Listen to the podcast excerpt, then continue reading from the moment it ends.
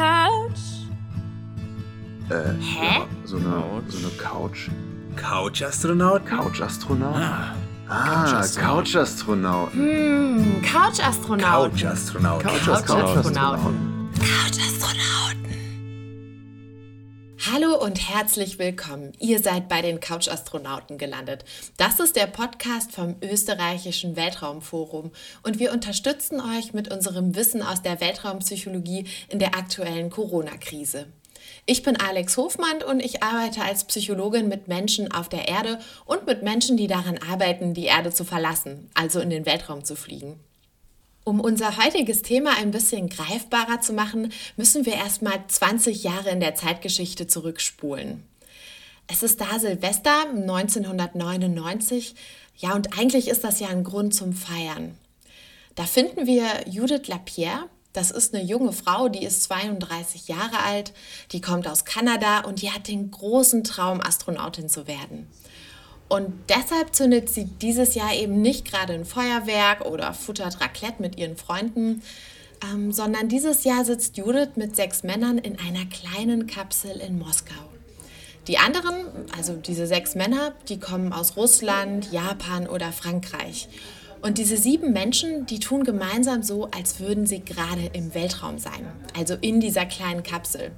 Ein Monat von dieser Analogmission, der ist auch schon rum und das hat auch echt viel Spaß gemacht. Ja, und heute ist eben Silvester im Weltraum auf der Erde. Das wollen die sieben auch feiern. Auf dem Tisch stehen da so ein paar russische Wodka-Shots. Ja, so ist das eben Brauch in Russland und eigentlich ist die Stimmung auch ganz gut. Alle reden, erzählen sich Geschichten aus ihrer Vergangenheit und dem Leben außerhalb des Moduls und dann plötzlich, ja, dann kippt die Stimmung.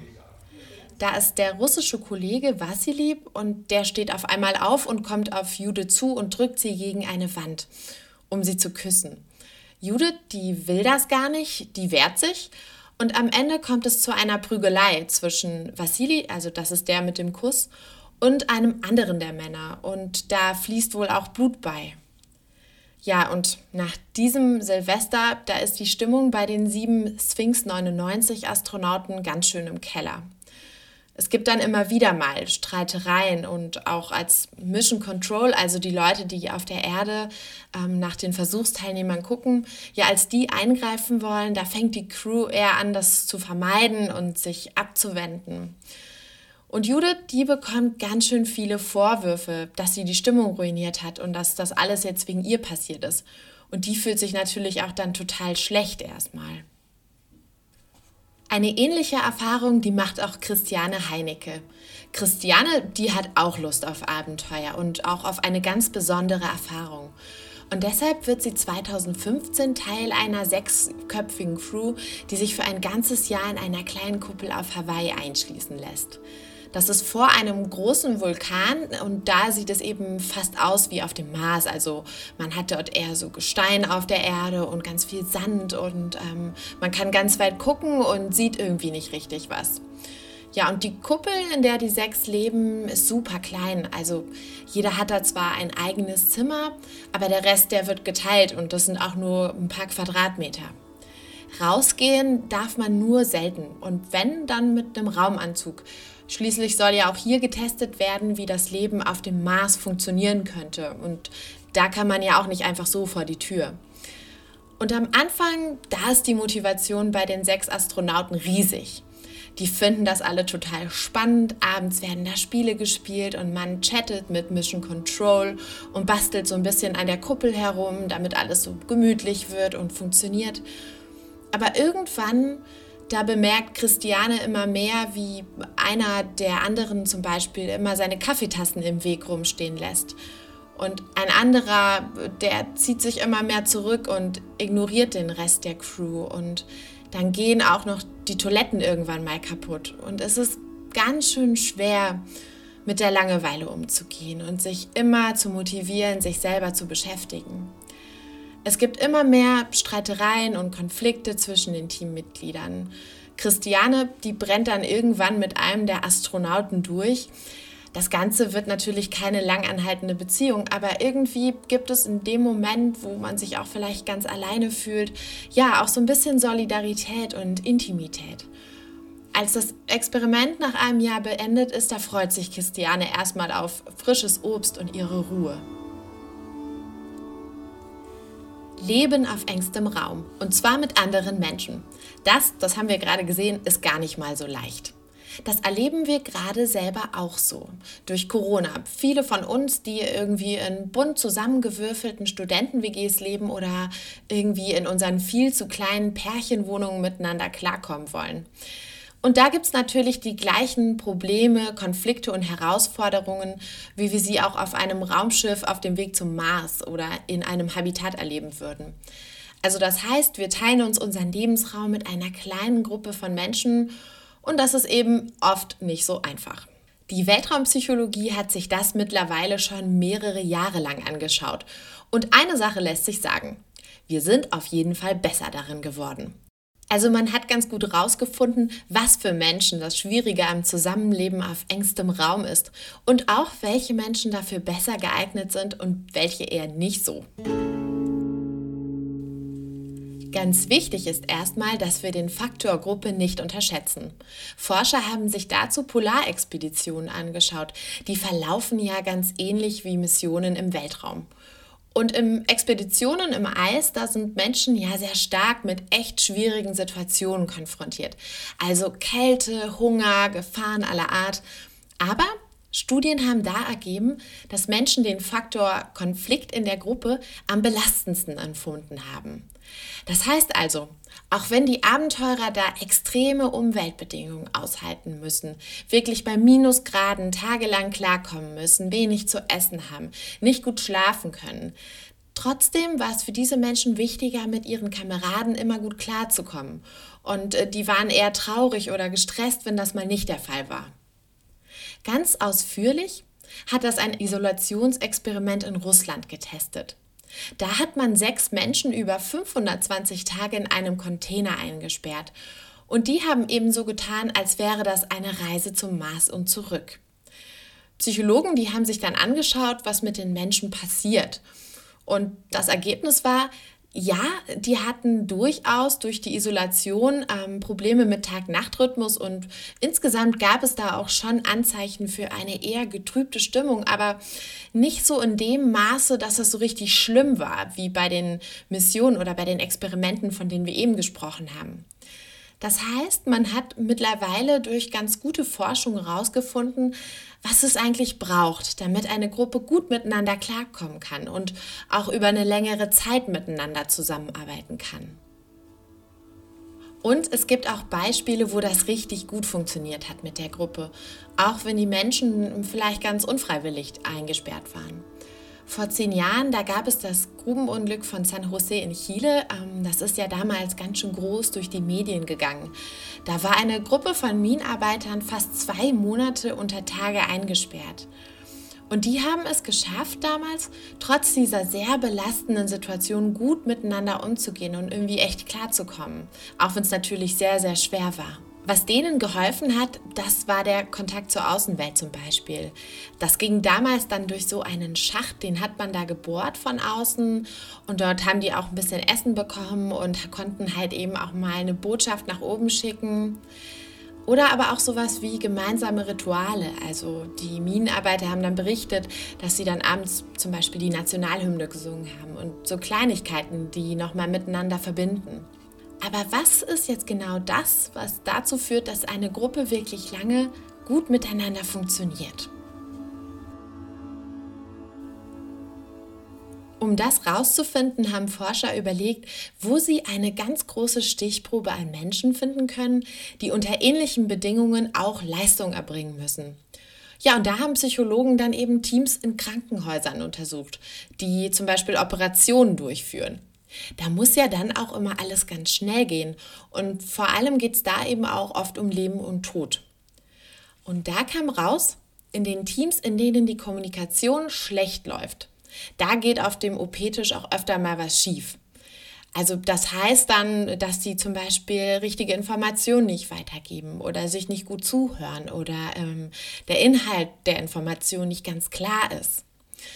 Ähnliches hat man auch in der Luftfahrt rausgefunden. Da hat man sich dann die Blackboxen von Flugzeugen untersucht, die abgestürzt sind oder die so ganz gefährliche Landemanöver machen mussten. Und das Ergebnis, das war da fast das gleiche eigentlich. Es ist fast egal, wie schlecht die Situation für den Piloten in der Luft ist, also wie schwierig der da jetzt eigentlich ähm, sein Flugzeug manövrieren muss.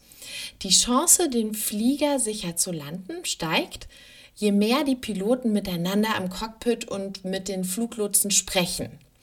Und da gilt gar nicht mal so der Inhalt oder ja, was man da sagt, sondern tatsächlich, wie viel man spricht. Also, dass man da einfach durchredet. Ja, und wir lernen dadurch eben, ne, viel reden hilft, um extreme Situationen besser zu meistern. Und das ist was, was wir uns für die aktuelle Zeit echt gut merken können.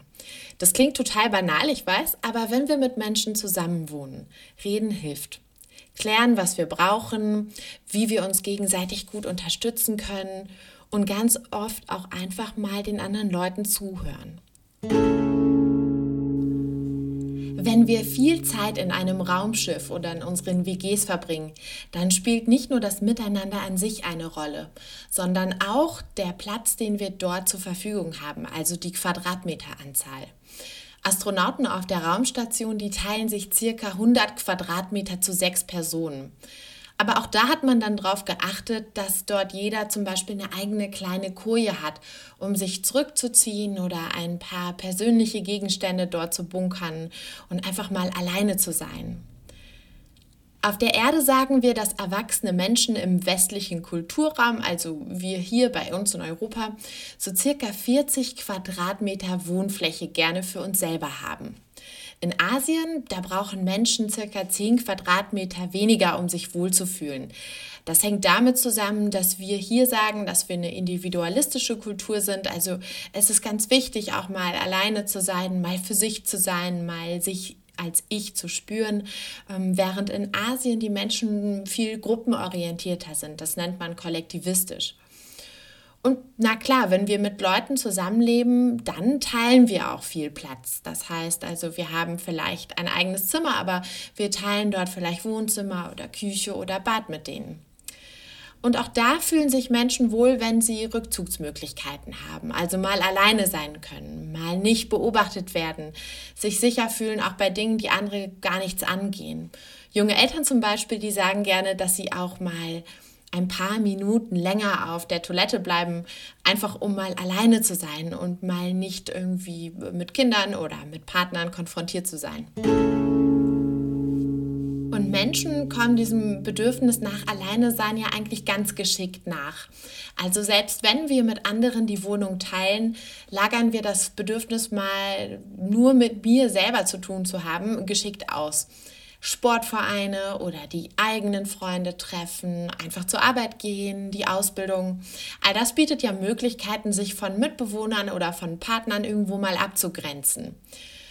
In vielen Wohnungen gibt es eben, wie gesagt, eigene Zimmer oder zumindest eigene Schreibtische, eigene Ecken, äh, die Werkstatt oder vielleicht irgendwie eine ganze Kiste mit nur privaten Gegenständen, in die niemand reinschauen darf.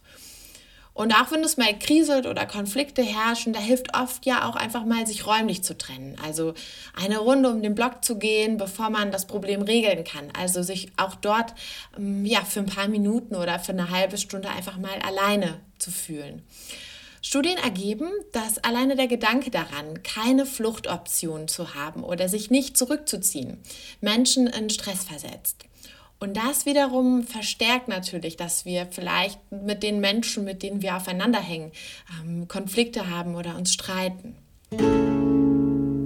Das heißt, in einer Phase wie jetzt, wo wir eben weniger Rückzugsmöglichkeiten oder weniger Fluchtoptionen aus der eigenen Wohnung haben, gerade da ist es ganz wichtig zu schauen, wie wir uns trotzdem in dem Raum, in dem wir leben oder den wir mit Menschen teilen, mal gut abgrenzen können, mal gut zurückziehen können. Einfach um Konflikte auch zu vermeiden, beziehungsweise wenn wir welche haben, auch einfach mal eine Fluchtoption in der Wohnung zu generieren.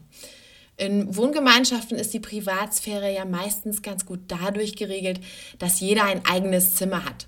Da hilft es sich, das dann ganz gut auszugestalten. Also zum Beispiel sich, weiß ich nicht, eine neue Pflanze zu kaufen oder ähm, ein paar Kerzen anzuzünden oder sich dort ganz gemütlich zu machen, das so einzurichten, dass man sich da wohlfühlt.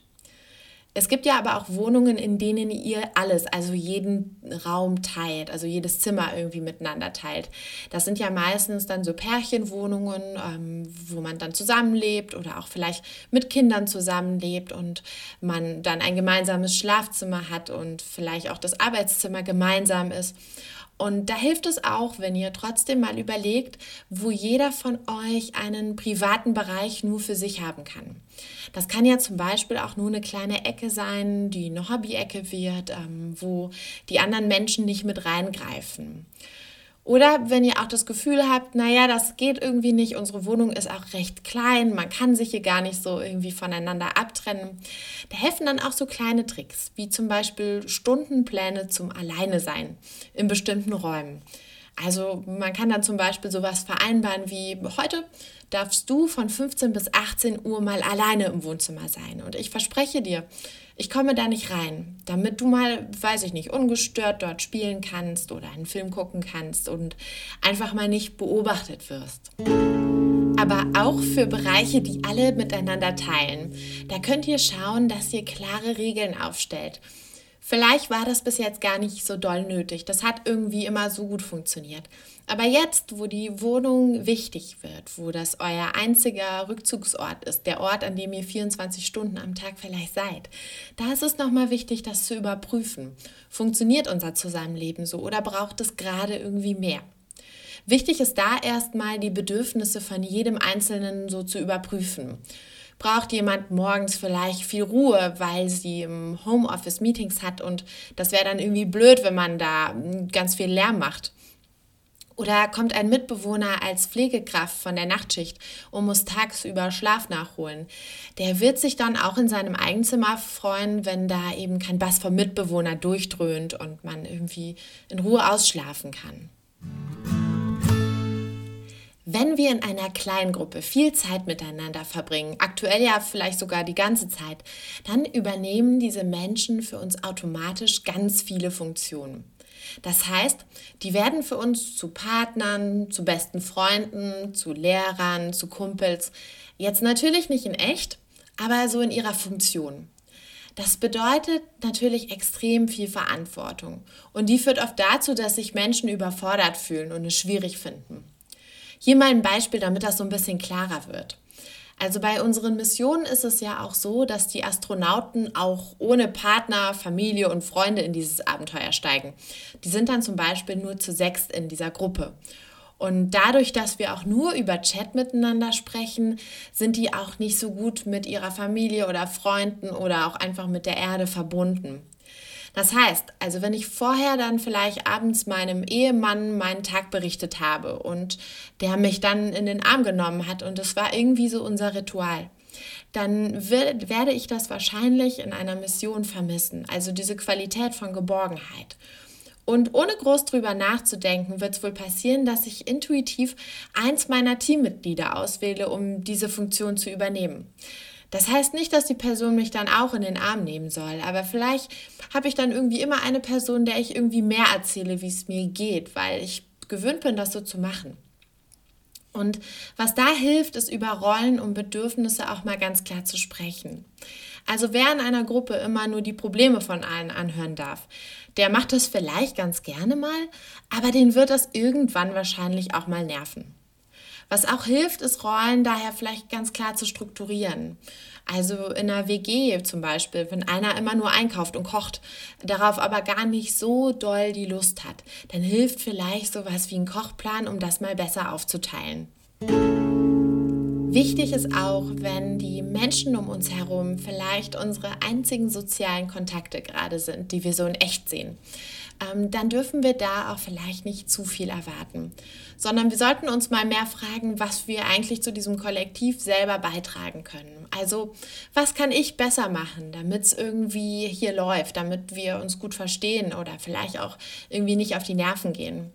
Für Paare, die vielleicht zu sehr aufeinander kleben, da kann es auch mal helfen, einen Abend getrennt zu verbringen. Also einer trifft dann abends per Video irgendwie Freunde und der nächste, der, der liest einfach ein Buch und ist irgendwie vielleicht im Wohnzimmer das ist auch nichts, das ist kein Zeichen dafür, dass man sich nicht mehr mag oder irgendwie schlecht findet, sondern das ist eigentlich sogar ganz gesund und trägt dazu bei, dass wir uns nachher wieder was zu erzählen haben und irgendwie uns vielleicht auch mehr aufeinander freuen.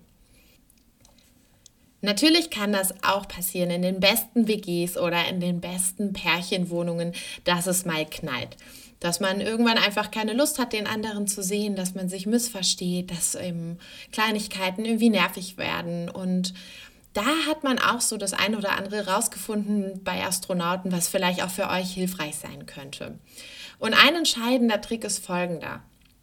Häufig haben wir gelernt, dass wir, wenn es Unstimmigkeiten gibt, dass wir Mittelwege finden sollen, also Kompromisse eingehen.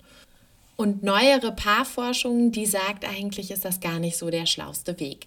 Weil wenn man immer so den Mittelweg findet, dann gibt man ja trotzdem immer ein bisschen auf das eigene Interesse. Das heißt, ähm, vielleicht macht es mehr Sinn zu überlegen, ist mir jetzt selber dieser Punkt, um den wir uns streiten, wirklich wichtig?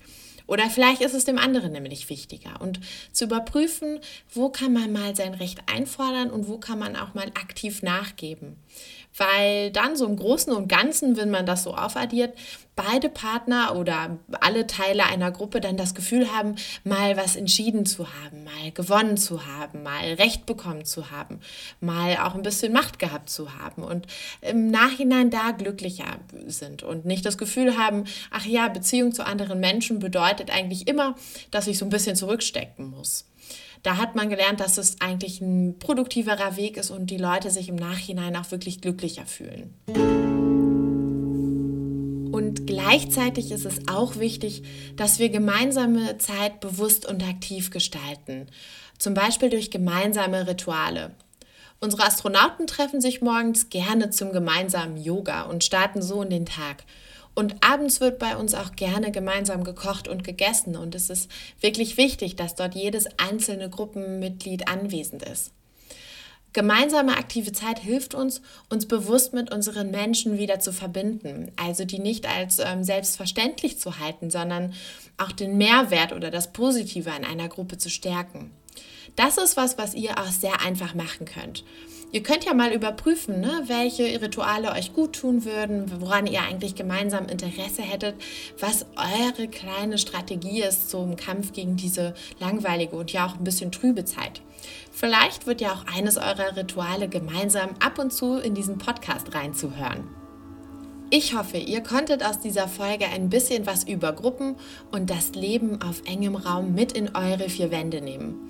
Nächstes Mal schauen wir uns an, wie wir damit umgehen, wenn wir ganz alleine unterwegs sind, also das Thema Isolation. Bis dahin, bleibt neugierig und gesund und viele galaktische Grüße.